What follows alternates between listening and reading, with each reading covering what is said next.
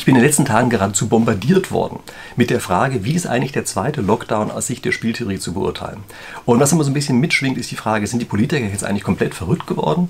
Oder maximieren die vielleicht nur noch ihren Eigennutz? Haben sich völlig losgelöst von dem, was die Bevölkerung eigentlich will und braucht und denkt? Was ist da eigentlich los? Und weil es jetzt offenbar sehr viele in dieser Woche so stark interessiert, habe ich gesagt, ich mache hier eine kleine Programmänderung, denn ich wollte ursprünglich einfach äh, eigentlich über die amerikanischen Präsidentschaftswahlen sprechen.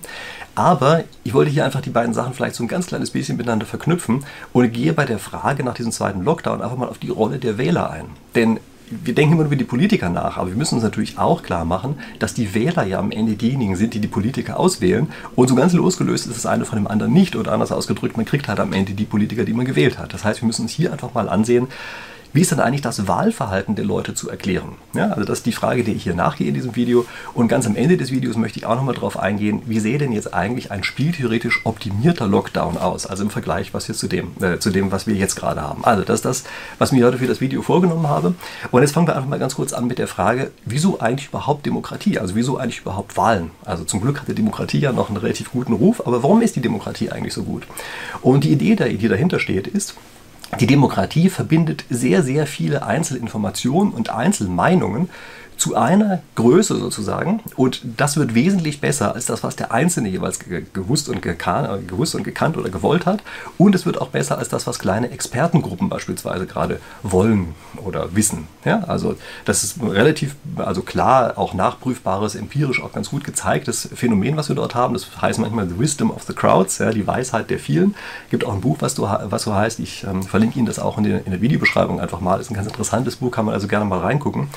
Und das ist also die Idee, die dahinter steht, dass man auf die Art und Weise ein wesentlich besseres Ergebnis bekommt, indem man das, die Einflüsse von allen miteinander aggregiert, als wenn man beispielsweise nur auf kleine Expertengruppen hören würde oder gar irgendwie so auf sowas wie einen Monarchen oder so. Ja? Also das ist die Idee der Demokratie und ich glaube, das ist auch ein sehr valides Argument. Was man jetzt wissen muss, ist, die Demokratie ist nicht das Einzige, äh, die Wahlen ja, sind nicht das einzige Mittel, wie man das erreichen kann, sondern es gibt auch noch die Märkte. Und die Märkte machen etwas ganz Ähnliches. Die Märkte verbinden nämlich auch das Verhalten des Einzelnen, die Wünsche des Einzelnen, das Wissen des Einzelnen zu einer großen Kenngröße, nämlich einfach zu dem Preis, ja, meinetwegen auch zu irgendwelchen Mengen, die abgesetzt werden, aber es verbindet es zu ganz wenigen kleinen Größen. Und damit sind Markt und Wahlen, also Markt und Demokratie, im Grunde genommen ganz ähnliche, ähm, also haben eine ganz ähnliche Aufgabe, erreichen diese Aufgaben mit etwas unterschiedlichen Methoden. Und was ist jetzt eigentlich der Vorteil von einem Markt? Na, der Vorteil besteht darin, dass man hier ein unmittelbares Feedback bekommt. Also wenn man irgendetwas anbietet, weiß man sofort, wie gut es angekommen ist. Wenn Sie abstimmen wollen, können Sie jeden Tag abstimmen. Sie müssen nicht vier Jahre lang warten, sondern Sie können jetzt und direkt abstimmen und die andere Seite kriegt sofort ein Feedback darüber und das Ganze geht meinetwegen im Tages- oder sogar im Minutenrhythmus. Ja, das ist der ganz große Vorteil von dem Markt. Und das Wissen muss man sich jetzt fragen, ja, wieso gibt es denn dann überhaupt noch Demokratie? Also wieso gibt es dann überhaupt noch Wahlen, wenn der Markt so gut funktioniert? Und dafür muss muss nur eine einzige Kleinigkeit wissen. Man muss nämlich wissen, dass solche Märkte nur dann gut funktionieren, wenn sie einen ganz klaren Regelrahmen haben. Also Märkte können sich nicht selber erfinden. Ja? Märkte brauchen einen Rahmen, in dem sie stattfinden. Das muss ein einfacher Rahmen sein, das muss einer sein, der auch lange durchgehalten wird. Da gibt es also jede Menge kleine Anforderungen daran. Aber dieser Rahmen, der entsteht nicht aus dem Markt selber heraus. Also viele denken immer, das ist so eine Wildwest-Geschichte oder sowas. Überhaupt nicht. Märkte haben überhaupt nichts mit einer Wildwest-Methode zu tun, sondern Märkte brauchen einen ganz klaren Rahmen. Und um diesen Rahmen herzustellen, genau dafür braucht man Politik und dafür braucht man eben demokratische Abstimmung. Also idealerweise. Ja? Man kann auch mit anderen Methoden die, ähm, die Rahmenbedingungen festlegen. Aber das, aus den Gründen, die wir vorher gesagt haben, ist das eben nicht unbedingt anzuraten. Jetzt gibt es bei der Demokratie aber ein Problem. Es gibt nämlich das Problem, dass es manche Wähler gibt, die einfach einen falschen Wirkungszusammenhang sehen. das können auch Experten sein, das ist völlig egal. Jedenfalls, es gibt einzelne Wähler, die sehen falsche Wirkungszusammenhänge. Die wählen beispielsweise aus dem Gefühl heraus. Ja, die haben eine Emotion, sagen, irgendwas muss geändert werden. Aus dieser Emotion heraus wählen sie irgendetwas, was scheinbar, vermeintlich dieses Problem löst und haben aber ein falsches Modell im Kopf. Ja, also das passiert natürlich überall, passiert auf Märkten natürlich auch. Aber was jetzt passiert ist, dass sie kein direktes Feedback bekommen. Also sie wählen beispielsweise eine Politik, von der sie glauben, dass diese Politik das Problem löst, was sie nicht haben wollen. Die Politik ist aber völlig ungeeignet dafür. Und was jetzt passiert ist, dass sie den Zusammenhang zwischen ihrer eigenen falschen Wahl und dem, was am Ende rauskommt, einfach nicht mehr sehen und das meinetwegen, oder nicht meinetwegen, sondern dummerweise, ähm, halt enttäuscht sind von der Politik, aber weiterhin genau das wählen, was sie vorher auch schon gewählt haben. Also sozusagen, sie wählen mehr des Falschen, weil sie einfach kein vernünftiges, direktes Feedback bekommen, dass es falsch war. Ich möchte Ihnen einfach mal ein Beispiel dafür sagen. Nämlich zum Beispiel die Mietpreisbindung in Berlin.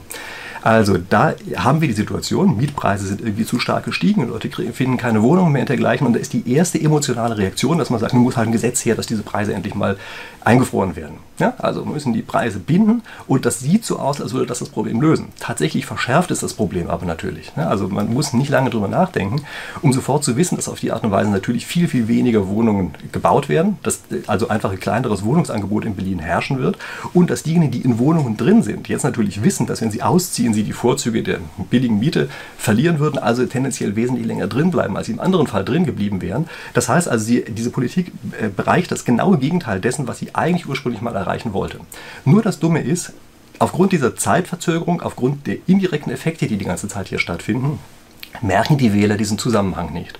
Wenn Sie in einem Unternehmen einen solchen Denkfehler machen, dann sind Sie einfach am nächsten Tag, naja, vielleicht dann nicht am nächsten Tag, aber nach einem Jahrzehnt vom Markt verdrängt.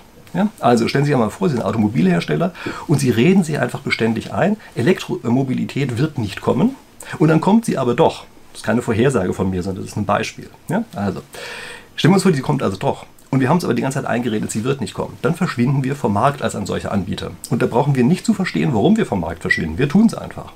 Der Wähler von vorher, der die falschen Wirkungszusammenhänge im Kopf hat, der verschwindet aber nicht vom Markt. Ja, der wählt weiter und glaubt auch, dass er das wählt, womit er das erreicht, was er erreichen wollte, obwohl es genau das genaue Gegenteil ist. Ja, das ist also ein inhärentes Problem was sie bei den typischen demokratischen Prozessen haben.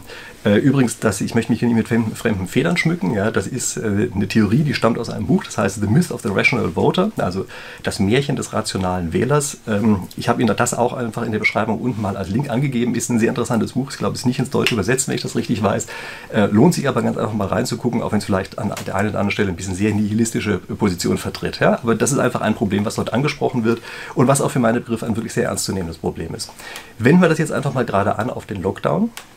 Und hier ist die Situation die, dass wir irgendwie ein diffuses Gefühl von Gefahr haben. Also wir merken, sozusagen die Vireneinschläge kommen überall näher. Ja? Wir kennen Leute, die positiv getestet sind, wir kennen Leute, die auch im Krankenhaus sind und sowas. Weiß nicht, wie es Ihnen geht, aber bei mir ist es so, ich kenne die Leute, also man ist auf einmal sozusagen näher dran an der ganzen Geschichte. Also Krankenhaus kenne ich jetzt noch nicht, also nicht Intensivstation, aber ich kenne Leute, die erkrankt sind, die auch wirklich richtig mies fühlen. Ja? Ähm, und also das ist einfach eine Situation, die wir sozusagen jetzt in diesem jetzigen Durchgang haben und damit kriegen wir eben dieses diffuse Gefühl der Gefahr und wir haben jetzt das, also die, sozusagen die Theorie, die dahinter steht, dass wir sagen, ja, dann muss wohl ein Lockdown her. So, und was ist die, sozusagen die Logik des Lockdowns, wie wir es bisher kennen? Nun, die Logik ist, die Verwaltung ordnet etwas an. Ja, also die Exekutive macht das. Also war ja auch wieder mal Regierungsvertreter, die das gemacht haben, eigentlich das Parlament oder sowas. Ja, sondern die Verwaltung ordnet an und die Verwaltung setzt durch. So, das ist die, das Modell, was wir dahinter haben. Und das Modell ist natürlich das sozusagen das Einzige, was da ist und es bewirkt am Ende das, was wir bewirken wollen, nämlich den wirtschaftlichen Schaden reduzieren wir, weil wir dann das Virus schnell in den Griff kriegen und danach wird es wieder besser und sowas. Also das ist ja die Geschichte, die normalerweise erzählt wird. Und wir werden halt auch weniger krank. Also das ist so ein bisschen das, was wir damit eigentlich erreichen wollen. Und nun ist es ganz einfach so, das ist eine Situation, bei der ich Anfang des Jahres auch gesagt hätte, da macht das vollkommen Sinn. Also hätte ich nicht nur gesagt, sondern habe ich dort auch gesagt, wir hatten wenig Wissen. Es war so eine Art Notfall, die wir gerade haben, weil das Zeug halt echt hätte sozusagen explodieren können. Und da macht es also äh, Sinn, einfach schnell zu handeln. Das Dumme ist bloß, wir haben inzwischen ganz einfach mehr Erfahrung damit. Wir haben dieses Virus ein halbes Jahr weiterhin erforscht und wir wissen, dass viele der Maßnahmen eben plötzlich doch nicht so stark oder anders wirken, als wir ursprünglich gedacht haben. Wir wissen jetzt beispielsweise auch, dass die Gesundheitsämter irgendwie chronisch überfordert überfordert sind, ja, mussten zu viele Faxrollen im Keller suchen und dergleichen Dinge. Und wir wissen auch weiterhin, dass dort teilweise einfach Fehlanreize mit am Werk sind, wie in jeder Verwaltung. Ja. Das ist ganz einfach so in solchen Verwaltungen. Und das alles wissen wir jetzt. Und das heißt, wir müssten vielleicht mal drüber nachdenken, gibt es denn nicht auch eine andere Möglichkeit, wie man so einen Lockdown eigentlich jetzt organisieren kann? Und das ist der Punkt, wo ich jetzt mal auf so eine Art spieltheoretisch optimierten Lockdown zu sprechen kommen möchte. Wobei das am Ende was viel einfacheres ist, als sich jetzt hier vielleicht erstmal anhört. Nämlich die Idee dahinter ist, wir müssen den einzelnen Entscheidern ein unmittelbares Feedback geben, wie gut oder wie schlecht das war, was sie dort gerade gemacht haben. Also wir arbeiten nicht mit irgendwelchen komischen Vorschriften, die versuchen, jede Eventualität vorwegzunehmen, sondern wir setzen einen Rahmen, in dem jeder Einzelne schnell erfährt, ob das was Positives oder etwas Negatives für ihn war. Ebenso wie das auf Märkten auch der Fall ist. Ja? Und äh, gucken Sie beispielsweise mal als Beispiel ein Restaurant dafür an. Stellen Sie vor, Sie sind also Restaurantbetreiber und Sie haben das im Sommer die ganze Zeit so ein bisschen schleifen lassen, haben gesagt, na, da gibt ja eh keine Fälle und Sie hatten einfach ziemlich schlechte Hygieneregeln. Dann war das im Sommer kein Problem, die Leute sind trotzdem gekommen. Jetzt auf einmal, wo es anfängt kritischer zu werden, wo man merkt, ist die, äh, zumindest mal die äh, Zahlen derjenigen, die irgendwie positiv sind, um einen herum gehen, äh, gehen hoch. Das ist eine Situation, in der eben der Einzelne sich plötzlich zweimal überlegt, ob er in ein Restaurant mit schlechten Hygieneregeln reingeht. Ja, also die Wahrscheinlichkeit ist jetzt relativ groß, dass immer dann, wenn Sie ein Umfeld schaffen mit schlechten Hygieneregeln, dass dann die Leute auf einmal nicht mehr so gerne dahin kommen. Das heißt, sie kriegen als Restaurantbetreiber ein unmittelbares Feedback. Also diejenigen, die jetzt über den Sommer hinweg beispielsweise eine gute Belüftungsanlage investiert haben, die dafür gesorgt haben, Regeln zu etablieren, äh, dass sich das Virus eben nicht gut verbreiten kann, die Abstandsregeln haben, die andere Hygieneregeln haben und so weiter, diese Restaurants würden mit ziemlich großer Sicherheit weiterhin besucht. Und die anderen Restaurants, kann ich Ihnen sagen, was passieren würde, die würden ziemlich leer dastehen. Und auf die Art und Weise würde sich dieses System relativ schnell selber regulieren. Ja, gibt auch jede Menge andere Sachen. Also, weiß ich, gucken Sie sich beispielsweise beispielsweise Tanzschulen an. Ja? Ähm, es ist für meine Begriffe praktisch ausgeschlossen, sich in einer Tanzschule zu infizieren, wenn dort einfach die Abstände entsprechend eingehalten werden. Warum sollten die auch? Wenn wir eine gute Belüftungsanlage haben, ist vollkommen klar, dass dort die Ansteckungsgefahr sehr, sehr gering sein muss. Das zeigt einfach die Forschung des letzten halben Jahres. Werden hingegen die Leute in einen dichten Raum reingequetscht brüllen da rum und sind dicht auf dicht, dann ist klar, dass die Ansteckungsgefahr einfach extrem hoch. Und es ist vollkommen klar, es gibt jetzt einfach in der jetzigen Situation ganz, ganz schnell eine Abstimmung mit den Füßen und die wird dafür sorgen, dass die Anbieter entweder sehr, sehr hohe Hygienestandards aufrechterhalten oder einfach sehr schnell aus dem Markt ausscheiden. Und das werden auch die anderen, die Besucher werden das auch sehr schnell mitkriegen. Ja? Denn die meisten haben ja auch keine Lust, sich zu infizieren. Ähm, und auch unter anderem, weil wir eben nicht wissen, welche Langzeitschäden und sowas da sind. Also die meisten versuchen ja schon auszuweichen dieser ganzen Geschichte. Und infolgedessen, wie gesagt, stabilisiert sich dieses System sehr, sehr schnell selber. Und die mit den schlechten Regeln, die scheiden ganz einfach sehr schnell aus aus diesem Gesamtsystem. Und damit haben wir hier ein System geschaffen, was sich selbst, also wo sozusagen die Regeln in sich durchgesetzt werden. Ja, die stabilisieren sich selber oder sind ein Gleichgewicht, so würde man vielleicht aus spieltheoretischer Sicht sagen. Und das heißt nicht, dass die staatlichen Stellen jetzt überhaupt keine Kontrollen mehr machen sollten oder sowas. Darum geht es überhaupt nicht. Ja, das, natürlich macht man das zusätzlich dabei, immer noch dazu, vollkommen klar. Aber ist es klar, dass der Hauptteil der, der Selbstregulierung dadurch entsteht, dass die Leute eben ganz einfach auf Anreize reagieren und das von beiden Seiten her. Ja, also die Kunden geben sozusagen Anreize, hohe Hygienestandards einzuhalten und diejenigen, die die hohen Hygienestandards anbieten, sind auch diejenigen, die im Markt bleiben. Und das ist am Ende eine wesentlich bessere Lösung als wenn wir einfach nur einen harten Lockdown haben und jetzt insbesondere diejenigen bestrafen, die hohe Hygienestandards eingeführt haben. Denn die haben investiert, ja, und die können jetzt genauso wenig kassieren wie die anderen auch.